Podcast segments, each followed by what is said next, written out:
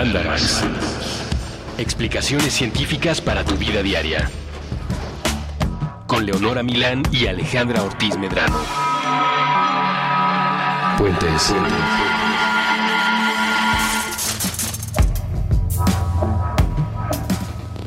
Hola, muy buenas tardes o muy buenos días. Bienvenidos a un Mandarax más.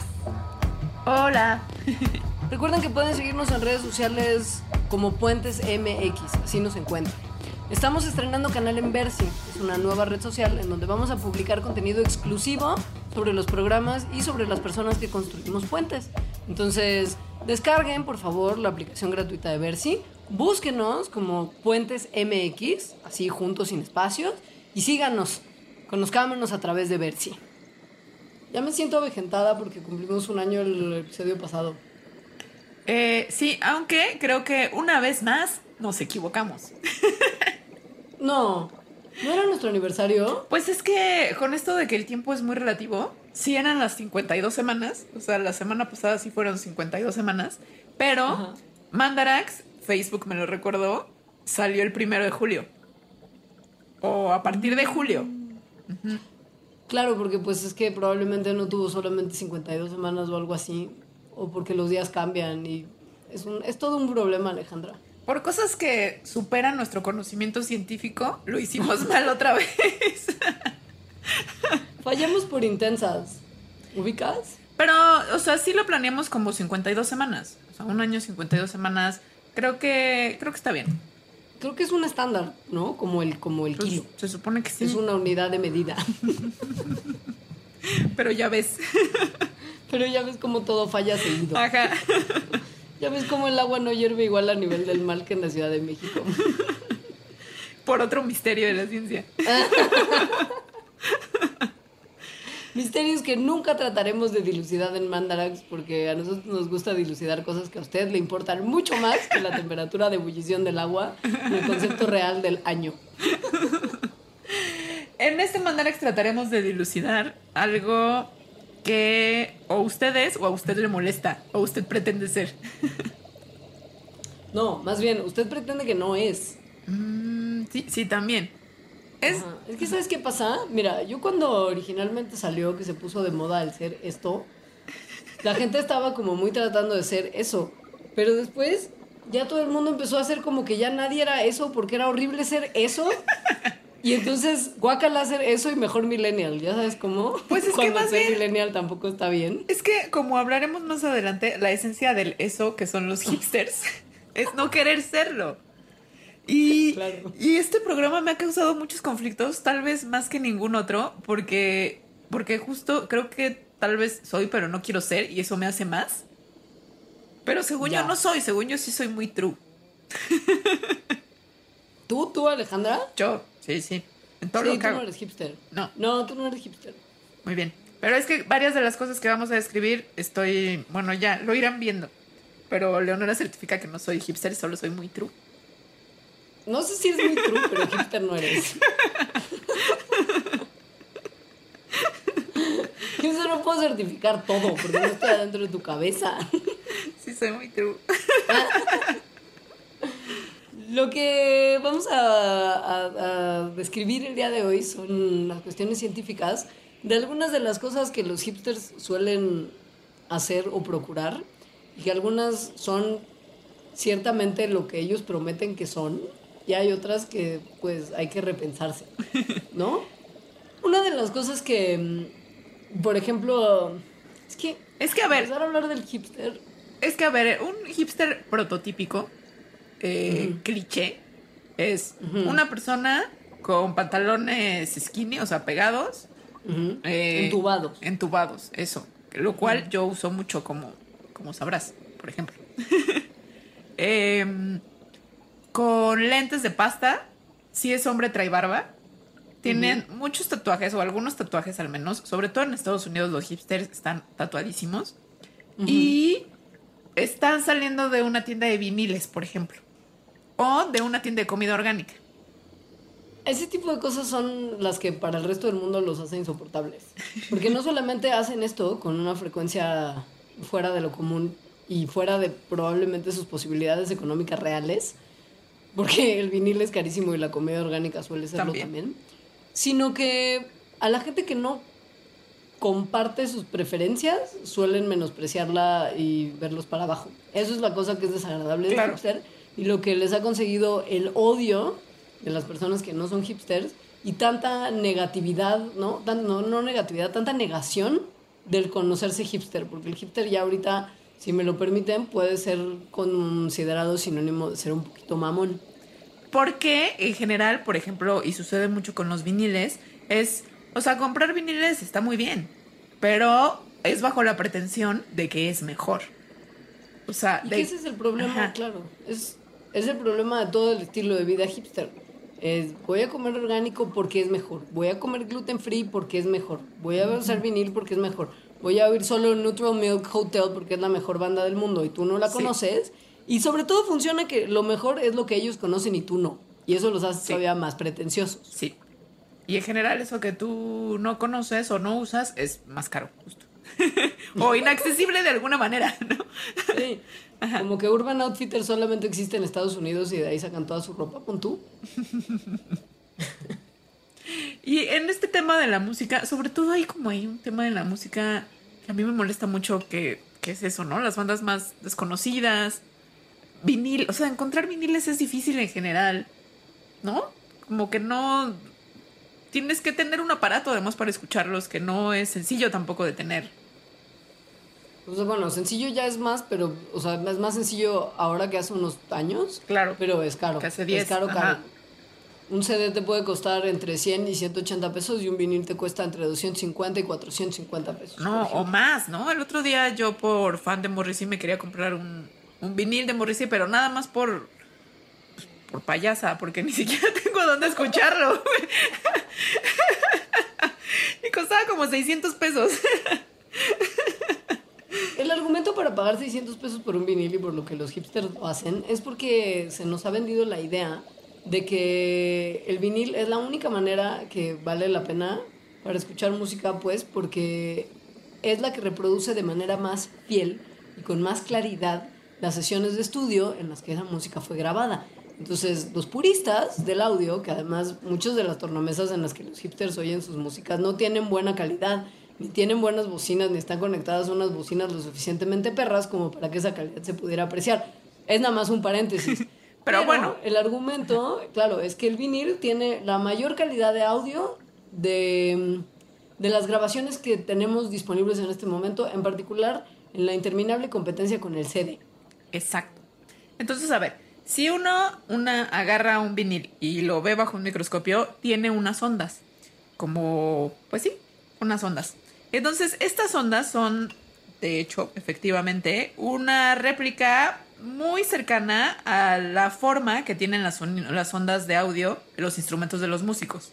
Pues eso sí es verdad. Y eso está padre. Y pues sí es ahí como una réplica de entonces lo que, de la música que se estaba grabando. Pero la aguja que graba esas ondas no es la misma que la aguja que las lee. Por lo tanto, el sonido nunca va a ser exactamente igual. Y además el vinil se echa a perder. Hay cosas como la temperatura y la humedad que si cambian abruptamente y no se tienen los viniles preservados en lugares especiales con mucho cuidado y condiciones muy estables, pues se va arruinando. Es un material que pierde calidad alrededor del tiempo. Se rayan En fácilmente. cambio, se raya fácilmente. Y polvito y así, sí. En En cambio, cambio, Y aquí viene esa parte que digo que es que a veces, bueno, no, ya no voy a identificar, no voy a decir nada más. Yo siempre he defendido muchísimo los CDs, de verdad. Los sigo comprando, no me gusta mucho escuchar en MP3, me gusta mucho escuchar en CD, porque según yo se escucha mejor. y los CDs tienen eh, grabado, bueno, codificado matemáticamente, una representación casi exacta del sonido original.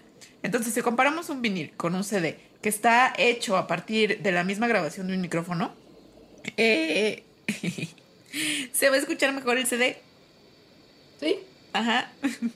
Porque el LP, los agujeritos del LP que simulan la forma de las ondas de sonido, tendrían que estar emparejados tan perfectamente en la cuestión de la señal que reciben al sonido para acercarse siquiera a la calidad del CD.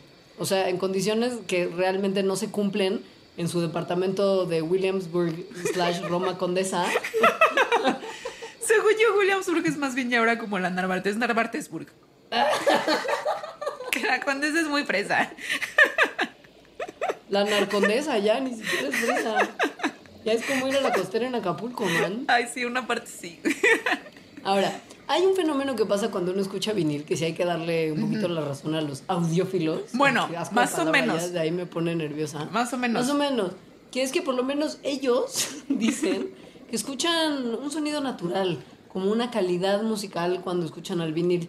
Y ¿Que se lo que escucha? están escuchando en realidad, o sea, sí se escucha distinto. Se escucha. Hay- Hay, hay- hay- hay una palabra que creo que lo escriben que es que, es que se escucha más rico. O sea, como más. Hay como un sonido más profundo. Y la realidad es que sí se oye algo que Sí. podría describirse como un sonido más profundo, pero no es lo que ellos creen, no es calidad del audio. No es la música original. deficiencias- No, son las deficiencias del tocadiscos. Esto porque las ondas de sonido que salen de las bocinas y el subir y bajar de la aguja, mientras pasa por las ondas, por supuesto, causan que el LP vibre y la aguja recoge Se estas mueva. vibraciones extra, Ajá. sumándolas a la música, creando un efecto de llenazón, digamos, que se asocia con escuchar vinil. O sea, Pero es en ruido. realidad que el, El el ruido. acto mismo de reproducir el vinil está metiendo interferencia. Eh, por lo tanto, mucha gente se equivoca y piensa que esto que en realidad es un defecto es una virtud. Entonces, pues bueno, ahí está, ahí está, hipsters. Ahora, lo que sí es cierto es que cualquier cosa desde la computadora o desde un aparato digital, o sea, desde MP3 o peor aún desde el YouTube, sí se escucha mucho peor. Y eso es porque los MP3 o los archivos digitales lo que hacen es comprimir, o sea, cortar muchísimo del sonido de- del registro original. Entonces, se basan en modelos que, que se asimilan a cómo escuchamos los, human- los humanos y entonces quitan sonidos que son muy sutiles que la mayoría de nosotros no se da cuenta que los están quitando. Pero en realidad están haciendo eso. O sea, la música que tenía muchos sonidos le están quitando. la Están, algunos lo comprimen hasta el 90%. Entonces, ahí sí no estamos escuchándolo todo. Hay formatos más ricos como el IF o como el FLAC que tienen menos pérdida, pero pues ocupan un montón de espacio en sus discos duros y entendemos que si usted es un hipster y usa computadoras Mac, tiene poco disco duro para empezar. Entonces, tal vez omítalo. Yo por eso compro CDs. Aunque ahora ya no tengo dónde escucharlo. Alejandra, has fracasado como hipster y no hipster. Pues es que, sí, ya sé. No, no tengo. Es que, es que mi roomie, a quien extraño tanto, es quien los tenía, quien tenía dónde escuchar. Oye, bueno, lo que, te, lo que te puedo compartir y tú me dirás si eres hipster o no, dependiendo de tu gusto musical del, del 2014, Ajá. es un brevísimo paréntesis que quiero añadir a nuestro programa hipster, porque alguien, la gente de Paisonomics, hizo un estudio medianamente serio de la ciencia Ajá. en 2014 para tratar de identificar cuáles eran las bandas más hipsters de acuerdo Ajá. a la ciencia. Y estuvo increíble. Porque hay unas cosas además que son turbo hipsters, que salen en la lista de no hipsters. Yo, sí, no, yo cero conozco a nadie, ¿eh? Y piensa que es 2014, o sea, la cosa se ha ido poniendo peor. Yo, es Pero- que yo vivo la música como me quedé en los noventas. O sigo descubriendo cosas de los noventas. No es por nada, pero yo estaba escuchando tu descubrimiento semanal de Spotify y sí es mucho de alguien que solamente oye música de los 90. ¿Viste? Además es como, es como un loop que se retroalimenta, porque entonces, no, es como, ay, esta banda, o sea, Spotify me recomienda algo y digo, ay, esta banda está bien padre. Darán algún concierto y es como, se separaron en el 94.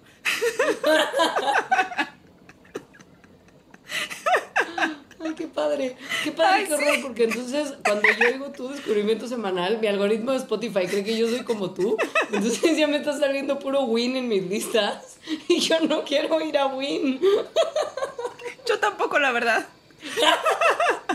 Se confunde porque escucho mucho a Morrissey.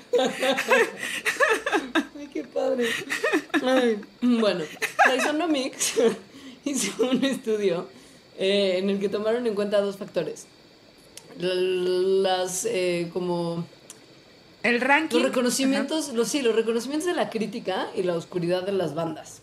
Todo siguiendo además el gusto y calificaciones de los reyes de los hipsters, que son la página de internet llamada Pitchfork. Ajá. Y los reyes de, de lo no hipster, de lo masivo que es Facebook. Sí. Entonces analizaron todos los álbumes nuevos de Pitchfork que tenían la categoría de mejor nuevo álbum de 2013 y 2014 y a partir de ahí establecieron un índice de música hipster para bandas oscuras que han sido aclamados por esa crítica. Y O después añadieron otras bandas que son como súper conocidas, populares por todos, que justo Facebook era pues un lugar donde varios se comparte y varios se festeja. Ajá.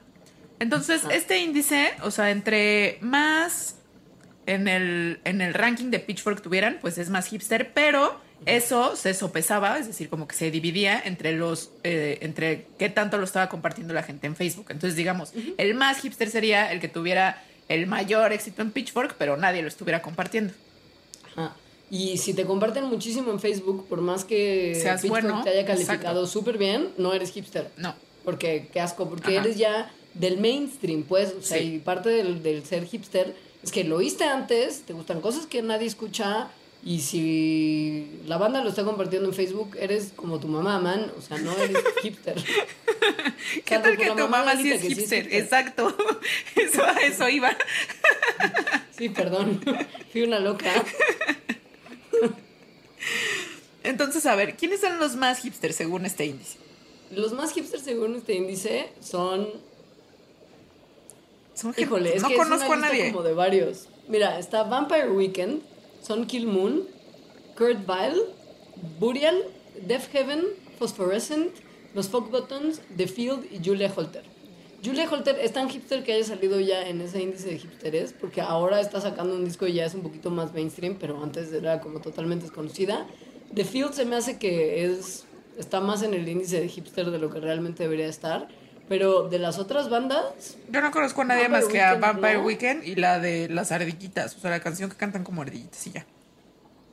Ajá, eso quiere decir que entonces sí no eres hipster nada. Bien. Porque, por ejemplo, los Fuck Buttons son música súper densa, con tintes electrónicos, como muy clavada, pero muy padre, pero sí muy oscura. Kurt Vile es un tipo que también se hizo más popular el año pasado con su nuevo disco. Pero, por ejemplo, Son Kill Moon lleva una carrera como desde los noventas. Es un tipo que se llama Mark Koselek, que además está como peleadísimo con otra banda, no me acuerdo cuál. Ah, con The War on Drugs, y entonces ahora fue como la lucha de la hipsteriza entre Mark Koselek y The War on Drugs, que Pitchfork además reportaba años. No, wow, o sea, sí está todo O bien sea, índice. o sea, tú sí eres hipster. Pero es O que sea, mira, yo trabajé, hay- en una- yo, yo- yo trabajé presentando canciones en una estación verdad, de radio es muchos verdad. años. Pero mira, ahora que vas a decir las bandas menos hipsters, se va a revelar que en realidad yo no soy nada. Porque tampoco los conozco. No, sí conoce. Conozco Mira, algunos, sí. Sí, está The National, Sí, conozco. Words of Canada, que según yo es hipster. Justin Timberlake, que no Uh, es hipster. me encanta. Deer Hunter, que sí es hipster. No The conozco. Knife y My Bloody Valentine, que sí son hipsters. Chance the Rapper, No conozco. Daft Punk y Haim, que tienen cosas. O sea, Daft Punk es muy pop, pero. Daft Punk me, me laten, sí. Ajá. The O Knife sea, no también. están, tan, no están tan así. Pero es que mucha gente los conoce, es eso. Es eso. Es eso los que les baja el, el ranking. Les podemos poner la gráfica que hicieron en donde miden este índice, porque hay, definen un umbral a partir de si estás más arriba de ese umbral, no eres hipster, si estás más abajo, sí eres hipster. Es Y decir, piensan que esto, ajá, piensan que esto fue en 2014, entonces las cosas pueden haber cambiado de 2014 a 2016, sí, exacto. ¿no? Sí. Yo eh, fui, a, fui a una fiesta, solo quiero hacer una... fui a una fiesta el viernes que estuvo muy padre y pusieron una canción que me gusta mucho y yo no sabía de quién era, me enteré que era de Justin Bieber, me sentí muy mal. ¿Cuál era? Sorry. sí, me encanta. Es, es que es una súper buena canción. Es muy buena. Ese disco, ese disco tiene mucha onda porque, entre otras cosas, fue producido para el gusto de la gente un poquito más mainstream por Diplo y por Skrillex. Ah, con razón me gustó. Sí, Exacto. pero no tenía idea que era. Y además aquí en mi pueblo está por todo, o sea, todo el tiempo lo ponen, entonces por eso la conocía, ¿no? No es que yo la ponga porque si no ya habría sabido que es de Justin Bieber. Y en la fiesta me, me di cuenta. Está bien. Hipster. Oye, ¿te parece? Hipster, pop. Sí, así soy. No me, no me da- no me da Sí. pena. ¿Te parece si vamos a un corte. Ajá.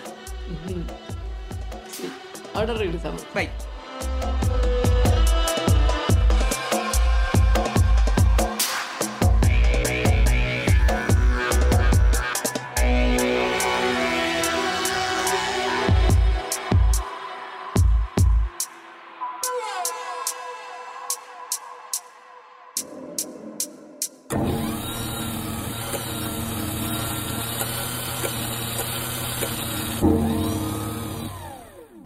Museo del Objeto del Objeto presenta la exposición Erotismos, la vida íntima de los objetos.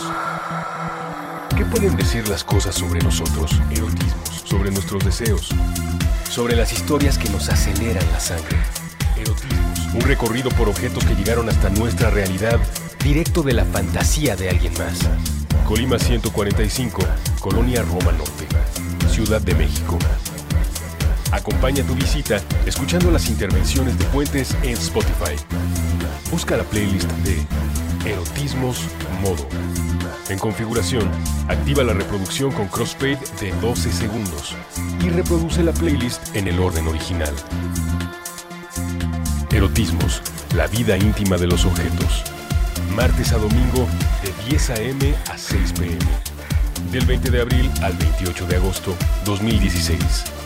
Spotify y Puentes invitan.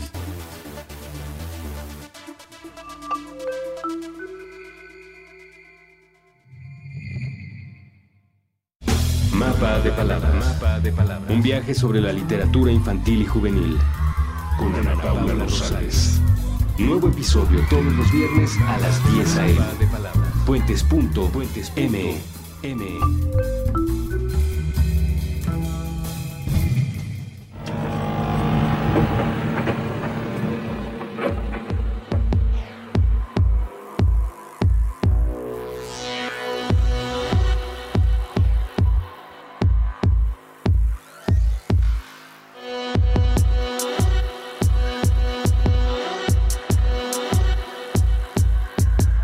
Mandarax y este es un brevísimo anuncio parroquial.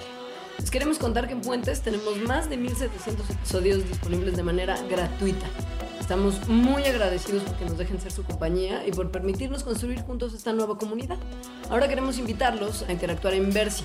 Esta es una red social en donde estaremos publicando contenido exclusivo sobre los programas y sobre las personas que hacemos puentes.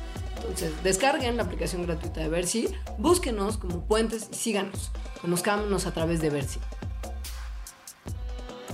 Y continuamos con este programa hablando de los hipsters y las cosas, más bien cosas alrededor de los hipsters. Los pantalones pegados que hubo son obviamente lo mejor que la humanidad le ha dado. o sea, sí, porque Dios no nos lo dio, la humanidad se lo dio a la humanidad. Dios solo puso el algodón. Y, y el intelecto humano. La creatividad. Un gran cerebro. La cosa es que los pantalones, yo después de que dejé de usar baggies, que Ajá. era muy lo que usaba en los 90, Dios mío. empecé a entender que uno no tenía que mojarse hasta la parte de atrás de la rodilla cuando llovía. Ajá. ¿Sabes? Porque los baggies como que rozaban el charco y entonces Sí. absorbían toda Es el verdad, agua. es verdad. Y empezaba a subir por capilaridad hasta que llegaba como literal hasta tu rodilla. Y rompías. haber ido. Ajá, La parte de el atrás. pantalón porque lo pisabas. Sí, sí, a mí también me pasaba. Me, me acuerdo muchos vives latinos con pantalones rotos de atrás y todo mojado en toda la parte baja de mi pierna. Mm, Sí. Y cuando empecé a usar skinny jeans, me di cuenta que no tenía que volver a usar los pantalones mojados nunca más. Ni rotos. A mí me encantan los skinny jeans, la verdad. Pero sí hay algo, o sea, sí son incómodos. La verdad. O no sé si los míos estén demasiado pegados, también es otra posibilidad. Pero yo no puedo, o sea, si por ejemplo sé que voy a estar todo el día en la calle y después en la noche voy a ir a una fiesta, no me puedo poner skinny jeans. O sea, no aguanto tantas horas. Me aprietan Yo sí, mucho. aguanto, yo sí aguanto porque tengo mucho compromiso con, con mis pantorrillas y mis muslos bien torneados y definidos. Oye, porque uso ¿qué estás diciendo? muy. ¿Hay algo que me quieras decir? No. Más bien creo que los míos tienen, tienen una cintura alta que ayuda a años porque entonces la panza está contenida y todo bien. No, a mí de donde me molestan justo es de las piernas. Mm. Sí. Ajá. Y, y Bueno. com- pero bueno. Eh, y esto al parecer es algo que, le- que puede traer consecuencias más graves de esto que les estoy hablando, de esta incomodidad. El que, el que los skinny jeans estén, sean apretados, o sea, son pantalones apretados y te estén apretando todas tus piernitas desde arriba hasta abajo, puede causar daño, daño grave a los músculos y a los nervios. Esto se empezó a hacer popular, digamos, entre la comunidad de médicos y pacientes en Estados Unidos a partir de un estudio que salió en el Journal of Neurology, Neurosurgery and Psychiatry, ¿Qué que narraba la historia, sí, ya sé, narraba la historia de una mujer de 35 años australiana que desarrolló una condición llamada síndrome del compartimiento. Está horrible. Esto está causado, está horrible. Esto está causado por sangrado o inflamación dentro de los músculos. Entonces, lo- la Ajá. historia de esta mujer es que se puso unos pantalones pegados, entubados, muy pegados, y luego le ayudó a unos amigos a mudarse. Entonces, durante esta mudanza, pues uno se agacha, hace que su squat, hace, hace que su sentadilla, varias, ¿no? O sea, estás haciendo ejercicio en realidad. Y entonces, después de hacer esto, se empezó a sentir un poco mal. Un poco mal, en plan, estúpida, mis pantorrillas. O sea, se puso fatal porque pues la condición no fue necesariamente provocada por sus jeans, sino que esta la empeoró. Y fue como la tormenta perfecta de circunstancias. Pero lo apretado de sus pantalones aparentemente causó que sus músculos se inflamaran hacia adentro en vez de hacia afuera. Y obviamente el estar de cuclillas tanto tiempo empeoró la situación. Entonces empezó a sentir las piernas y los tobillos tan débiles hasta que de repente se cayó y ya no se pudo parar más. Entonces la llevaron al hospital, le cortaron los pantalones y se quedó ahí cuatro días recuperándose. O sea, sí fue algo grave.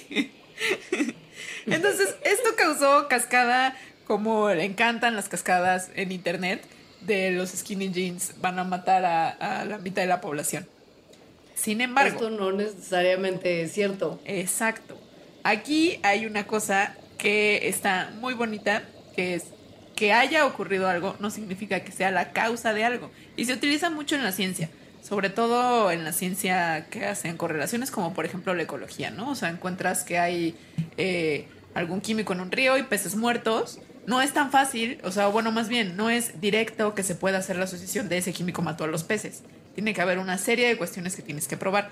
Y el ejemplo de los skinny jeans es muy bueno para platicar de esto. El ejemplo de los skinny jeans de ninguna manera es contundente y firme evidencia para decir que los skinny jeans son malísimos para la salud. O sea, la señora australiana no es para nada eviden- evidencia contundente, pero hay ciertas cosas que la comunidad médica ha dicho que puede ocurrir o pueden ser empeoradas por el uso de skinny jeans. Después de que Alejandra nos explique la ciencia detrás de por qué esa señora australiana no confirma nada, yo les voy a decir todas las otras cosas horribles que también les podrían pasar si ustedes son insensatos con el jean. Insensatos con el jean.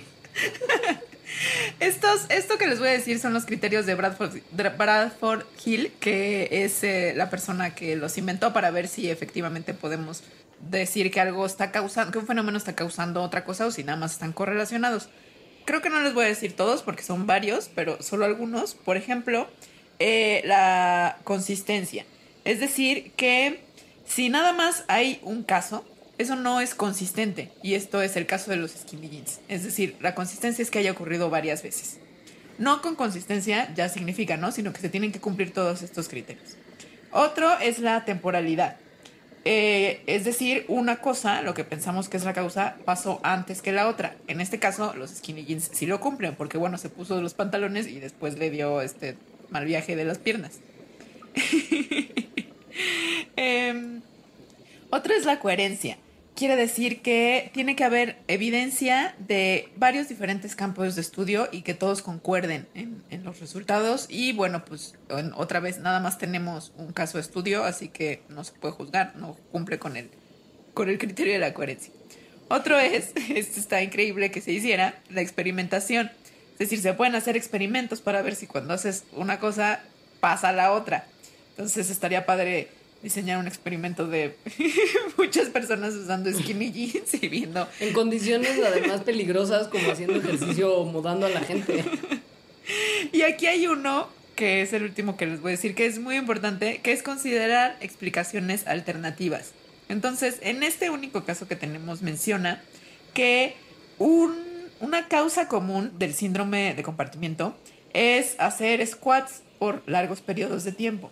Esta mujer no solo traía skinny jeans, sino efectivamente estaba haciendo sentadillas. Entonces, tener esto apunta a que usar pantalones entubados no es necesario ni suficiente para causar este, este síndrome en las personas.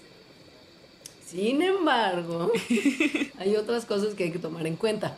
Hay ciertos médicos que le hacen la advertencia a los caballeros, en especial a los que están tratando de concebir familia, que traten por favor de usar ropita un poquito más holgada, ya que no solamente los skinny jeans pueden llevar a testículos torcidos, sino que las temperaturas altas, que obviamente traer algo tan pegado favorece, se cree que tienen un efecto negativo en la producción de espermatozoides.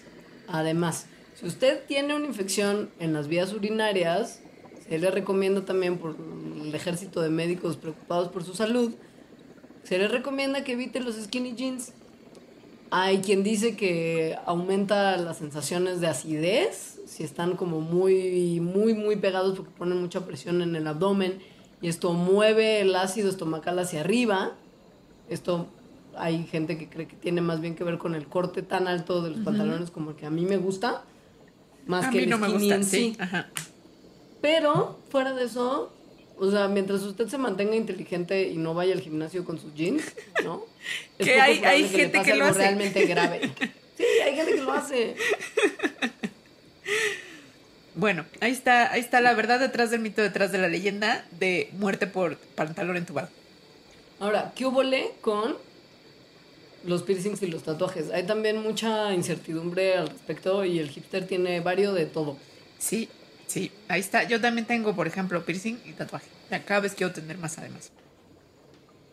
Yo tengo nomás tatuaje, pero tuve piercing y me lo quité porque me estaba... eh, digamos que mi cuerpo solo lo estaba tratando de sacar. Ok. Y entonces esto fue una lata. Estaba en la ceja, sobre una cicatriz. eh, Una larguísima historia. Yo aquí sí tengo un misterio de la ciencia personal. Este sí es misterio de la ciencia en realidad. O sea, si hay alguien ahí escuchando y lo puede resolver, lo agradecería mucho. Cuando yo era un bebé, cuando nací, me hicieron como a muchas mujeres eh, los hoyitos de las orejas. Y luego, durante mi niñez, como que me empezó a dar alergia en esos hoyitos. O sea, no puedo usar aretes. Como que al principio solo podía usar de plata y de oro, luego nada más de oro, luego de nada. Ahorita me los pongo y a los 15 minutos me empieza a picar, no puedo. Pero luego, ya más grande en mi adolescencia, me hice otros hoyitos en las orejas. De hecho, en la oreja derecha tengo otros dos. Y en esos otros dos no tengo nada de alergia. O sea, no me pasa nada.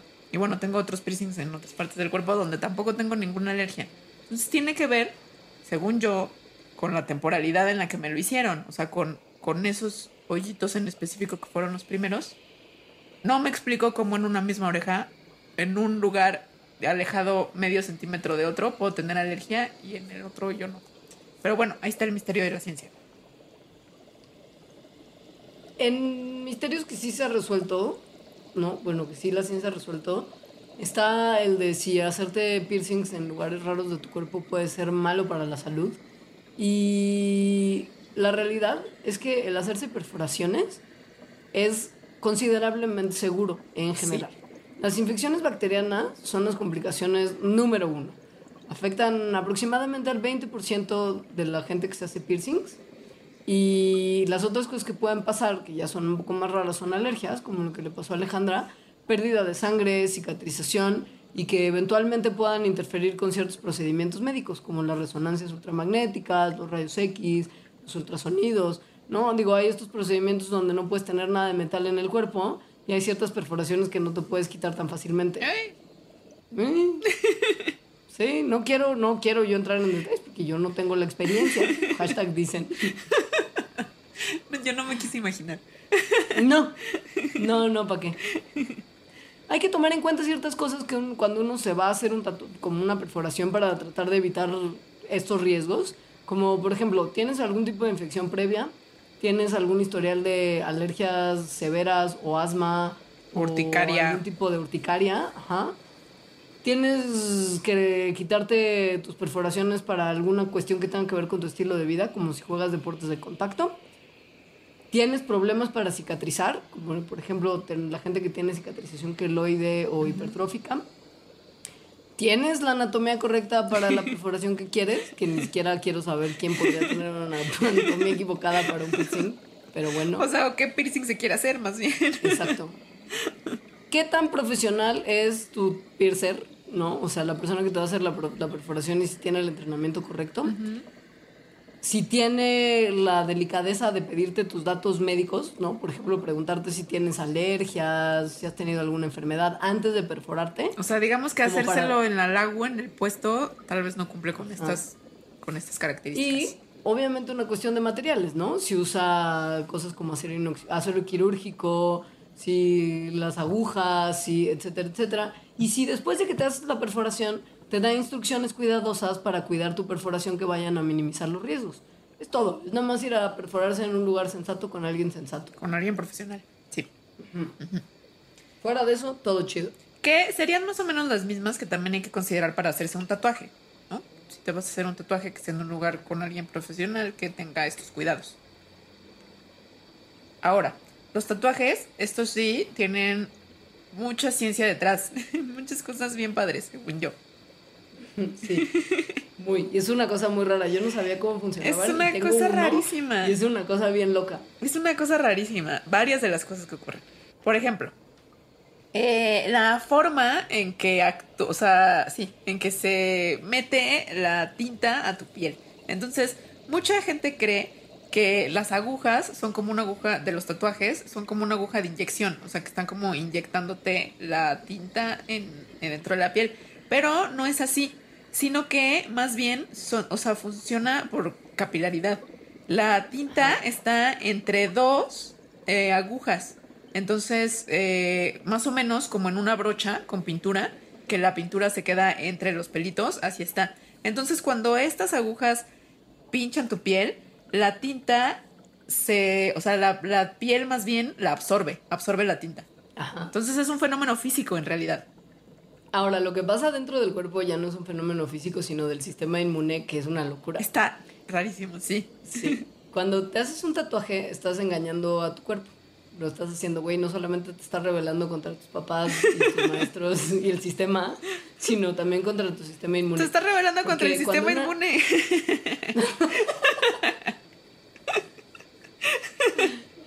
Porque cuando una aguja de tatuaje pincha tu piel, tu cuerpo hace lo que hace cuando cualquier cosa te perfora, ¿no? O sea, entra cuando un agente extraño entra a tu cuerpo.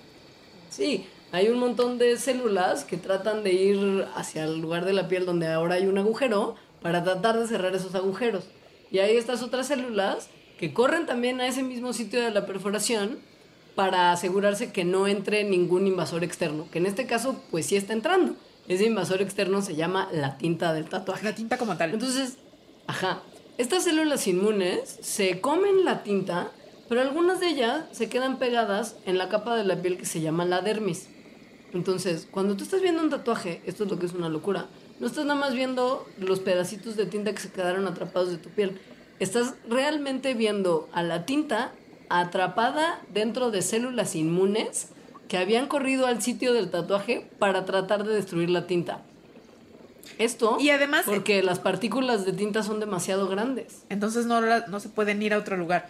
Entonces, eso además eh, explica por qué los tatuajes son permanentes. O sea, en realidad es porque permanentemente tu cuerpo los está tratando de eliminar y no puede.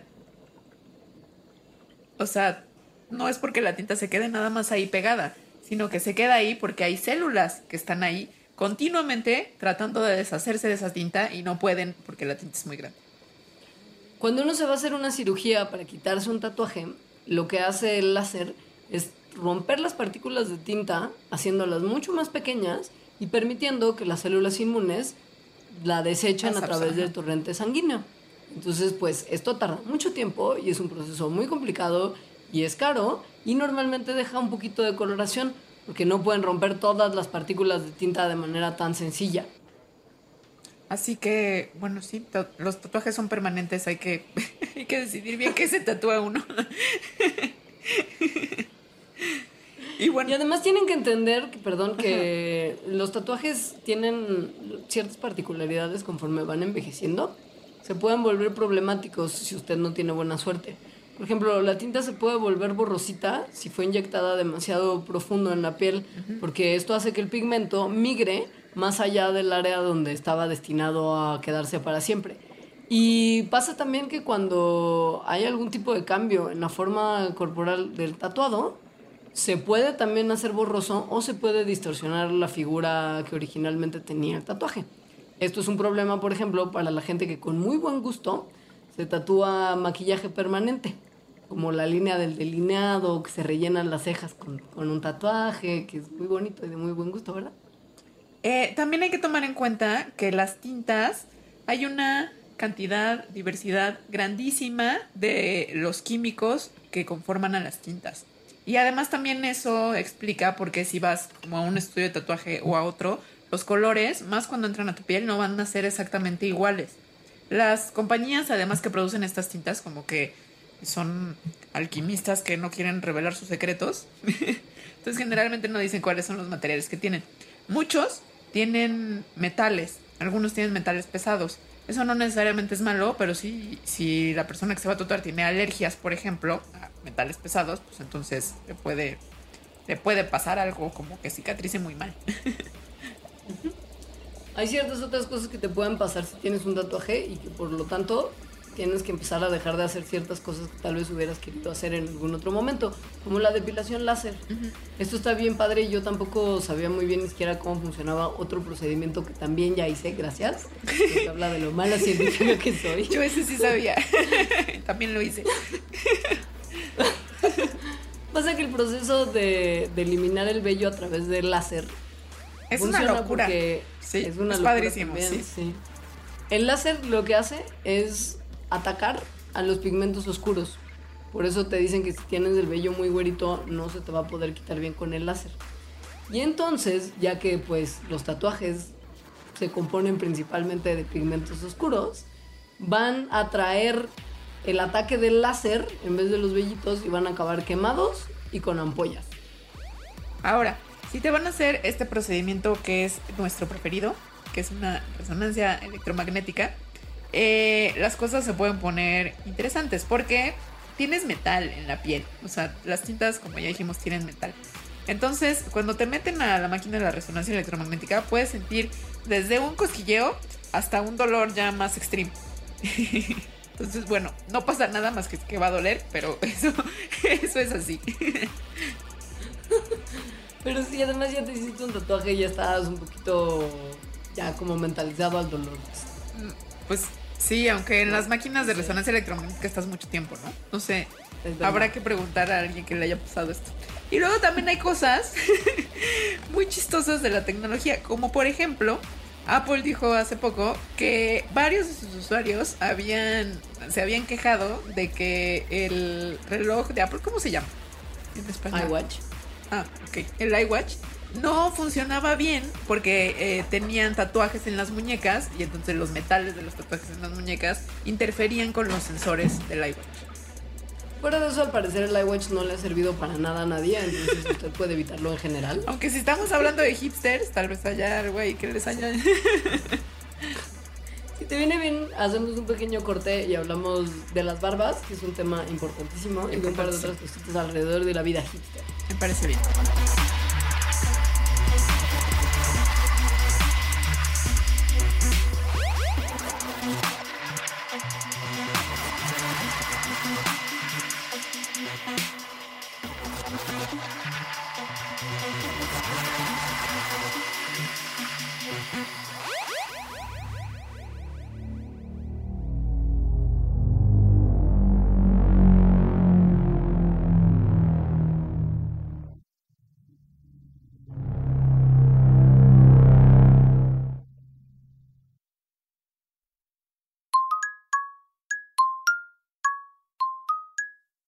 Nos imaginamos que el espacio-tiempo inmaterial donde se encuentran las piezas auditivas de puentes es un pizarrón con mensajes a la vista de todos y aquí tendríamos una idea diseñada para colgar de él.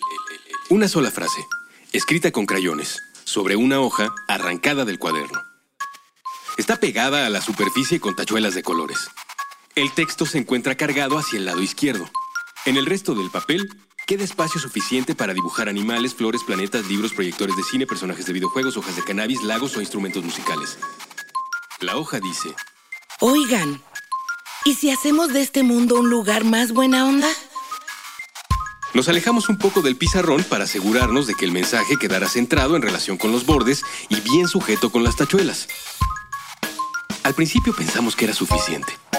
Una idea clara con un llamado a la acción, donde al mismo tiempo se incluye un esbozo de la personalidad del emisor. Pero un segundo después, nos llegaron a la cabeza las dudas, las implicaciones. Algunos considerarían el mensaje demasiado cursi. Con el teclado vuelto ráfaga, un usuario comentaría que el enunciado en particular y la pieza en lo general no funciona como arte. Otros nos dirían que en el contexto de injusticia, desigualdad, discriminación y muerte que vivimos, un pensamiento así, transmitido por un medio discreto, termina diluido sin servir para mucho. Desde la desconfianza, algunos más pensarían, en estos tiempos nadie dice algo así sin buscar un beneficio económico. O tal vez, estos quieren invitarme a una secta. Los de las sectas siempre usan ese tipo de mensajes. Un montón de gente, por ridículo que parezca, no querría que el mundo fuera un lugar más buena onda para todos porque se terminarían sus privilegios. Nos quedamos mirando al pizarrón. Tomamos un poco de distancia para mirar los obstáculos. Y justamente todas esas dificultades hacían que valiera la pena preguntarlo en voz alta tantas veces como fuera necesario desde esta minúscula partícula de la gran conversación humana. Así que dejamos esa hoja sobre el pizarrón con sus tachuelas de colores y sus trazos hechos con crayola. Cualquiera que pase por aquí puede leerlo. Oigan, ¿y si hacemos de este mundo un lugar más buena onda? Puentes. Una partícula.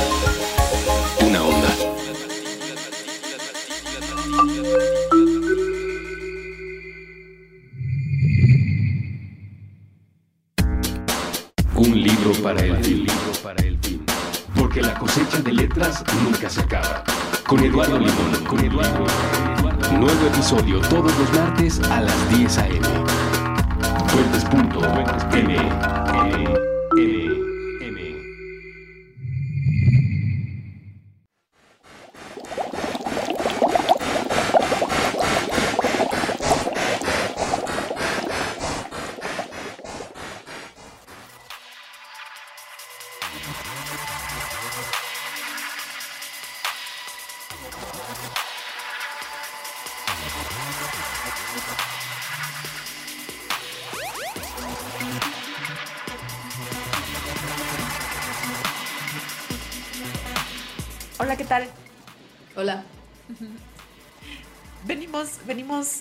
pasado a hablarles de más elementos hipsters.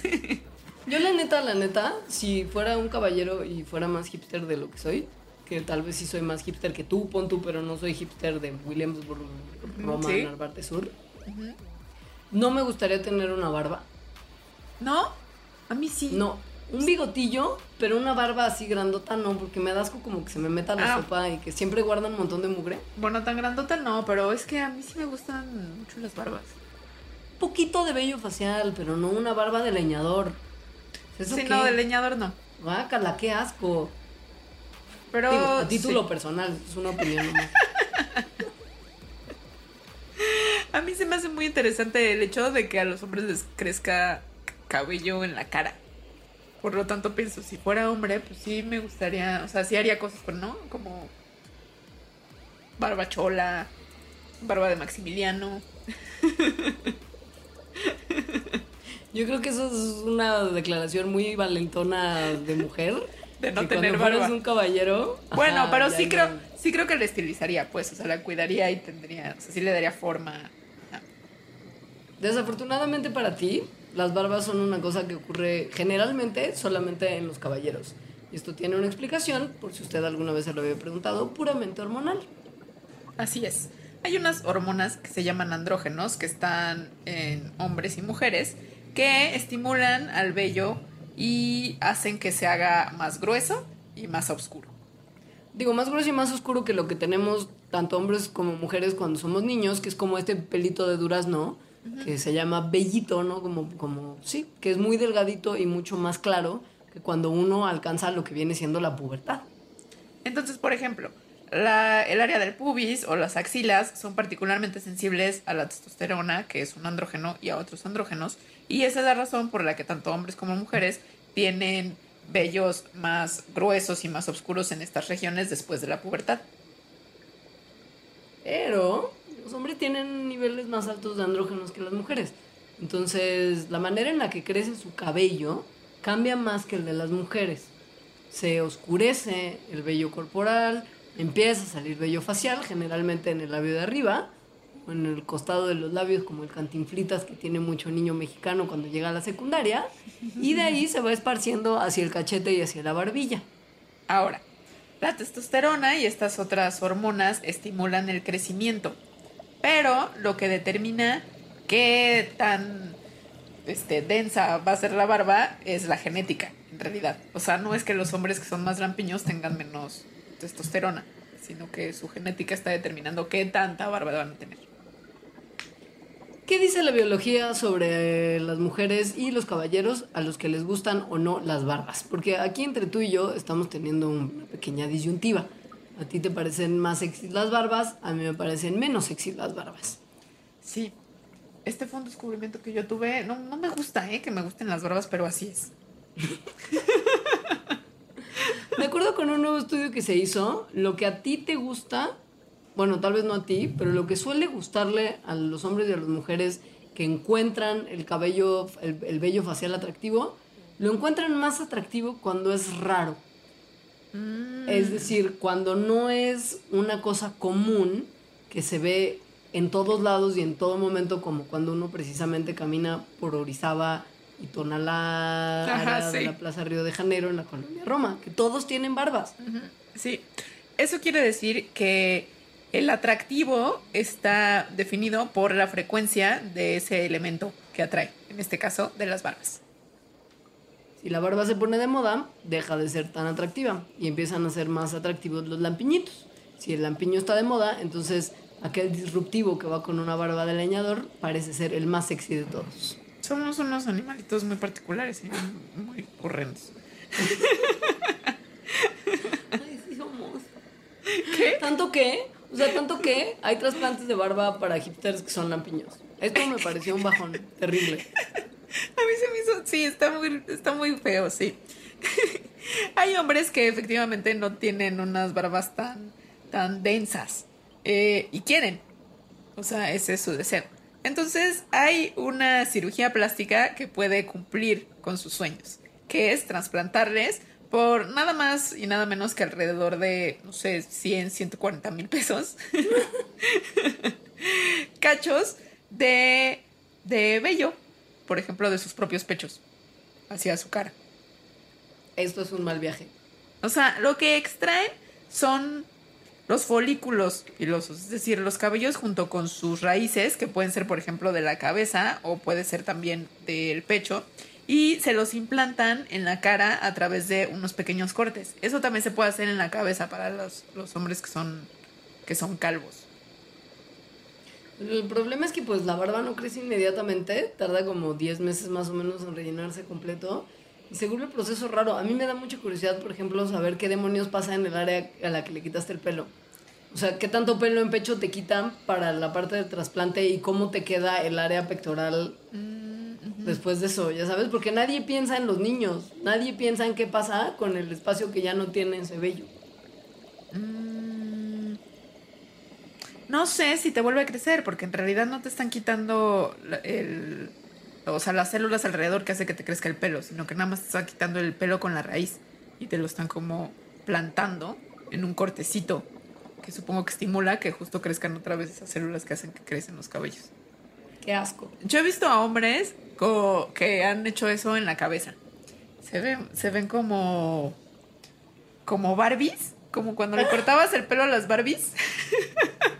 y que entonces se veían como pelonas con unos como, como monticulitos de cabello. Así. Me está dando como asco y tripofobia, nomás de imaginar. Es como.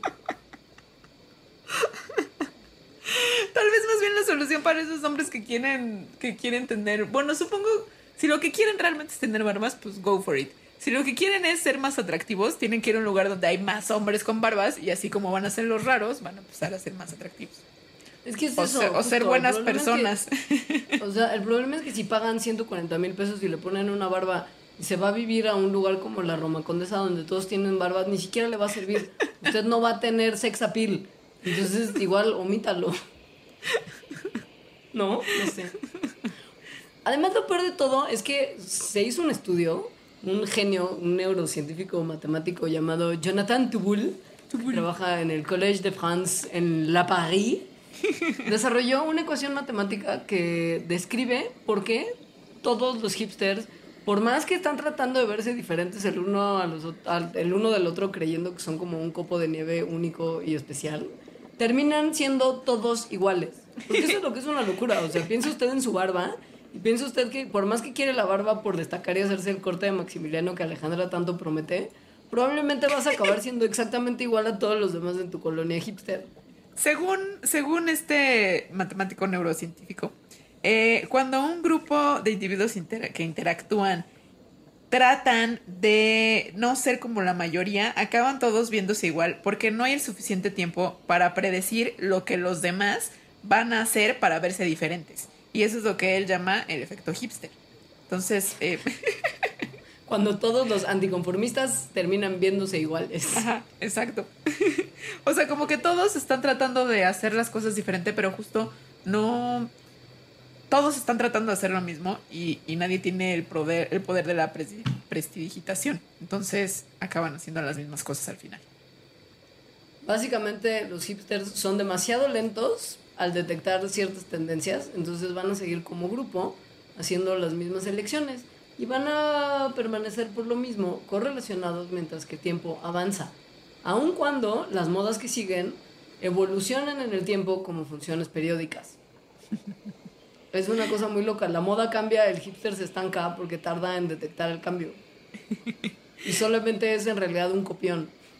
Y bueno, además de que de, de este descubrimiento que hizo que hizo este matemático francés, sí tiene, o sea, de los hipsters, sí tiene algunas otras aplicaciones o podría tenerlas como por ejemplo eh, hacer modelos estadísticos para analizar las decisiones financieras como por ejemplo eh, en las bolsas, en donde hay unas personas que van como contra la tendencia general, contra las tendencias generales y entonces de esa manera pueden tener ganancias mucho mejores.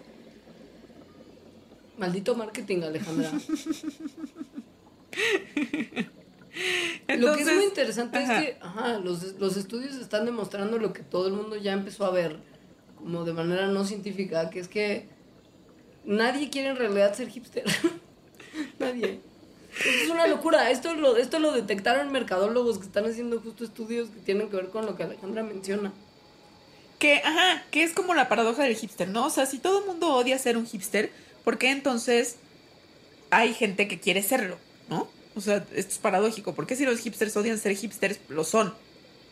Y la, pues no. la respuesta es que no, no quieren serlo. No, no, no quieren. La gente compra cosas que muchas veces no necesita, pero que lo ayudan a impulsar su sentimiento de identidad. O sea, no estás comprando nada más un bien o un servicio, sino que estás comprando una mitología.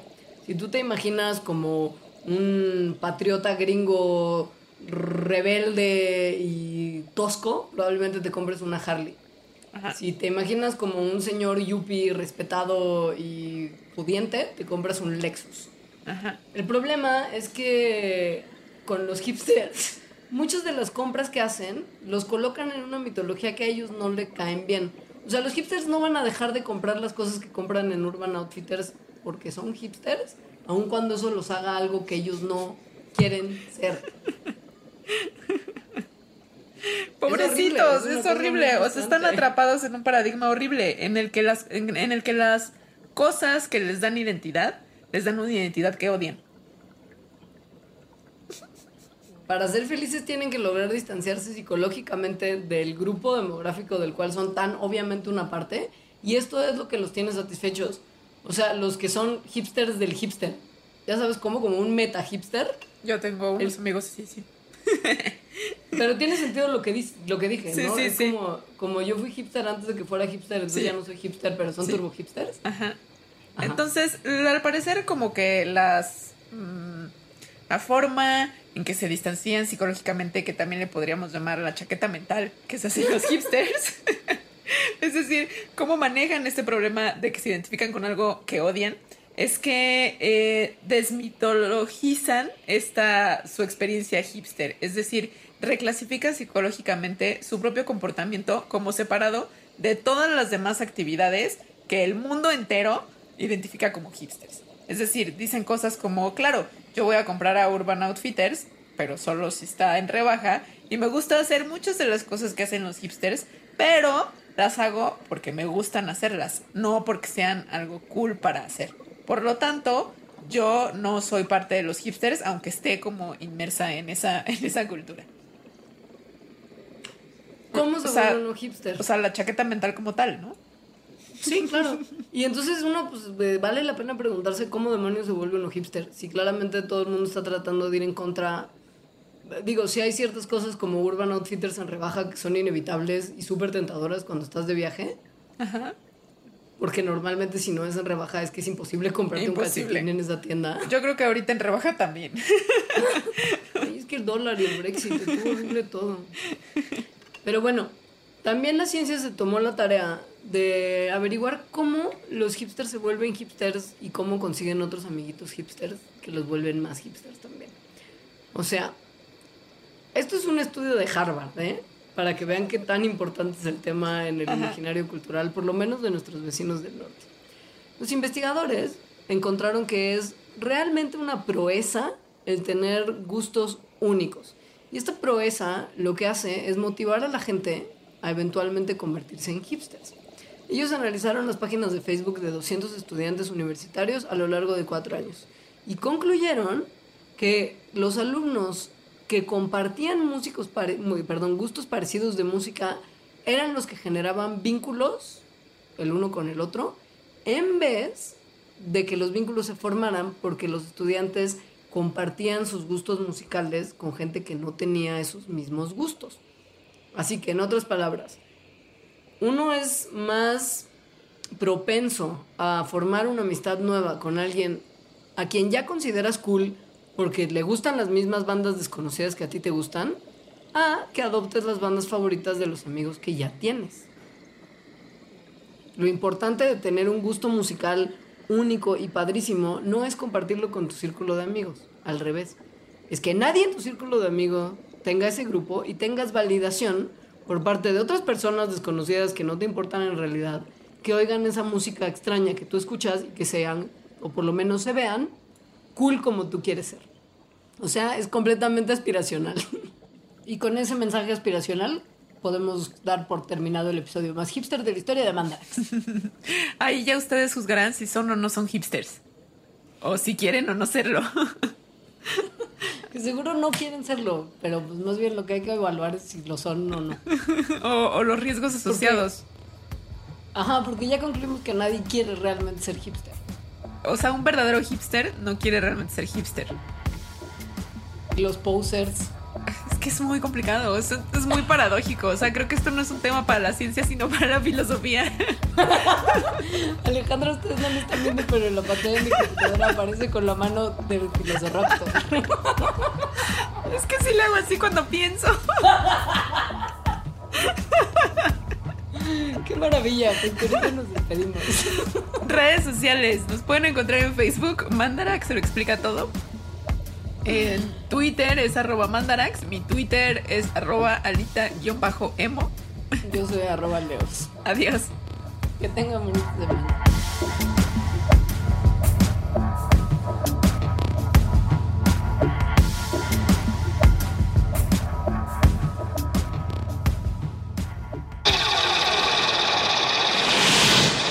Mandarax.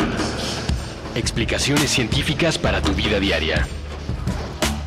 Con Leonora Milán y Alejandra Ortiz Medrano. Puentes.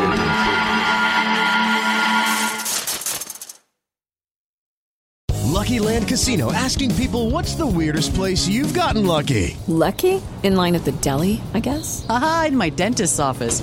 More than once, actually. Do I have to say? Yes, you do. In the car before my kids' PTA meeting. Really? Yes. Excuse me, what's the weirdest place you've gotten lucky? I never win and tell. Well, there you have it. You can get lucky anywhere playing at LuckyLandSlots.com. Play for free right now. Are you feeling lucky? No purchase necessary. Void where prohibited by law. 18 plus. Terms and conditions apply. See website for details.